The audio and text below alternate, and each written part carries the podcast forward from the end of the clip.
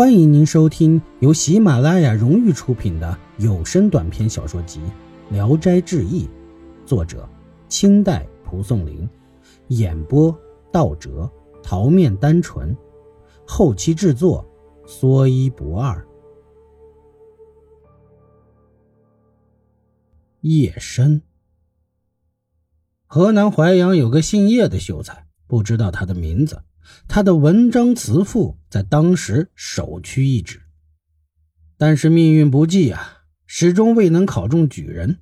恰巧关东的丁承鹤来担任淮阳县令，他见到叶深的文章，认为不同寻常，便招叶生来谈话。结果非常高兴，便让叶深在官府读书，并资助他学习的费用，还时常拿钱粮救济他家。到了开科考试的时候，丁公在学史面前称赞叶深，使他得了科试第一名。丁公对叶深的前途寄予了极大的希望。乡试考完，丁公要叶深的文稿来阅读，拍案叫好。没想到时运陷人，文章虽好，但命不佳。发榜后，叶深仍旧名落孙山。他垂头丧气地回到家，感到辜负了丁公的期望，很惭愧，身形消瘦，呆如木偶。丁公听说，招他来劝慰了一番。叶深落泪不止，丁公很是同情他，约好等自己三年任满进京，带着他一起北上。叶深非常感激，辞别丁公回家，从此闭门不出。没过多久。叶深病倒在床上，丁公经常送东西慰问他，可是叶深服用了一百多服药，根本不见效。丁公正巧因冒犯上司被免了官职，将要离任回乡。他给叶深写了封信，大致的意思是说：“我东归的日期已经定了，所以迟迟不走的原因是为了等待您。您若是早晨来到，我晚上。”就可以上路了。信被送到了病床上，叶生看着信，哭得非常伤心。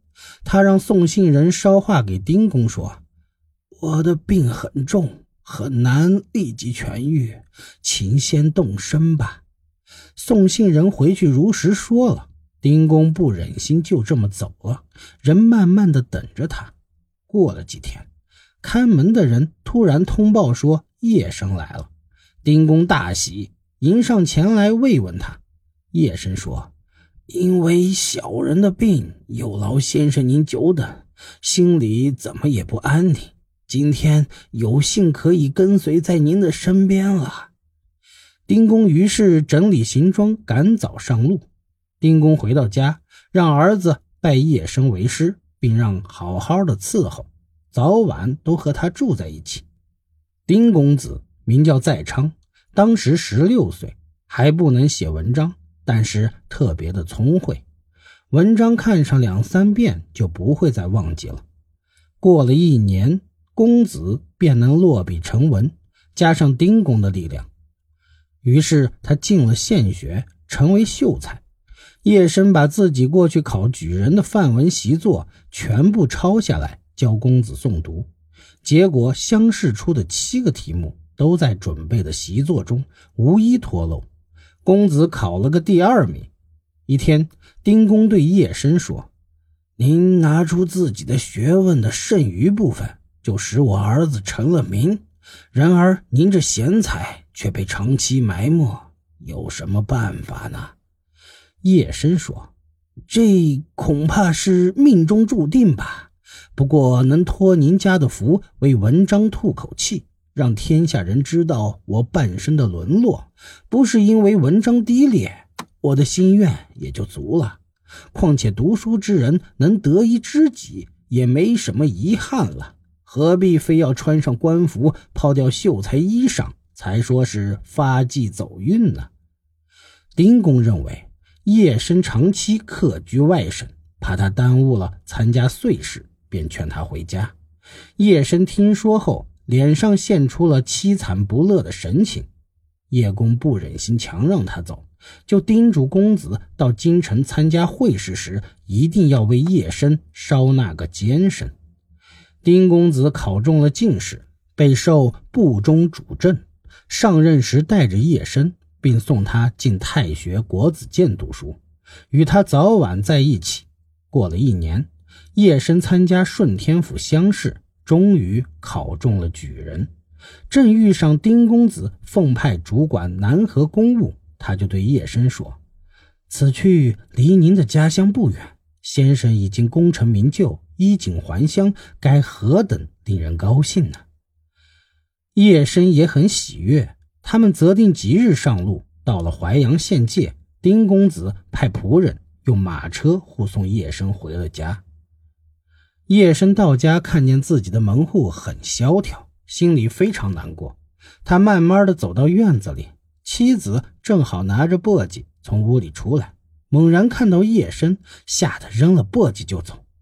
叶深凄惨的说：“我已经中了举人了，才三四年不见，怎么竟不认识我了？”妻子站在远处对他说：“您死了已经很久了，怎么又说显贵了呢？”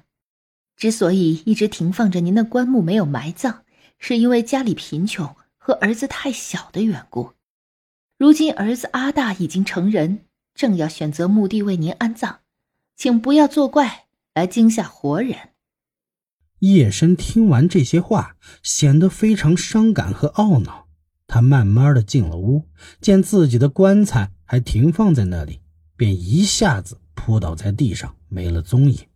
妻子惊恐地看了看，只见叶深的衣帽鞋袜脱落在地上，他悲痛极了，抱起地上的衣服，伤心地大哭起来。儿子从学堂中回来，看见门前拴着马车，他问明赶车人的来历，吓得急忙跑去告诉母亲，母亲便流着眼泪把见到的情景告诉了儿子，娘俩又仔细地询问了护送叶深的仆人。才得知事情的始末，仆人返回，如实报告了主人。丁公子听说，泪水浸湿了胸前的衣服，他立即乘着马车，哭奔到叶深的灵堂祭拜，出钱修墓，办理丧事用举人的葬礼安葬了叶深，又送了很多钱财给叶深的儿子，并为他请了老师教读。后来。丁公子向学史推荐，使叶深的儿子第二年入县学，成了秀才。易史是说，魂魄跟从知己，竟然会忘记自己已经死了。听说的人都表示怀疑，我却深信不疑。知心的情侣可以离魂相随，亲密的友谊纵使千里，亦可与好友梦中相会。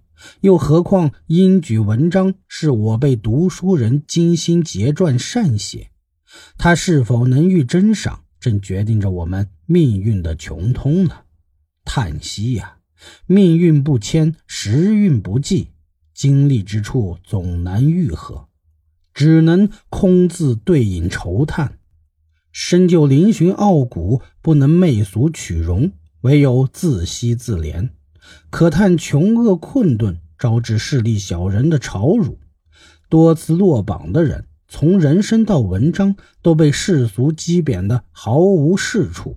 一旦名落孙山，则文章到处都是瑕疵。古今痛哭的人，只有献和氏璧的卞和和你呀。举世咸于道志，能慧眼识人的伯乐，如今又在哪里？当道无爱才之人，不值得指望。反侧展望，可叹四海茫茫，竟无以容身之所。人生在世上，只有闭着眼睛走着路，任凭造物主的安排而已。天下才华不凡，却如叶深那样沦落的才子也是不少。回首四顾，天下哪里会再有一个丁令威出现，让人生死跟随他呢？唉。本集演播到此结束，谢谢您的收听，喜欢请点赞评论。订阅一下，谢谢支持。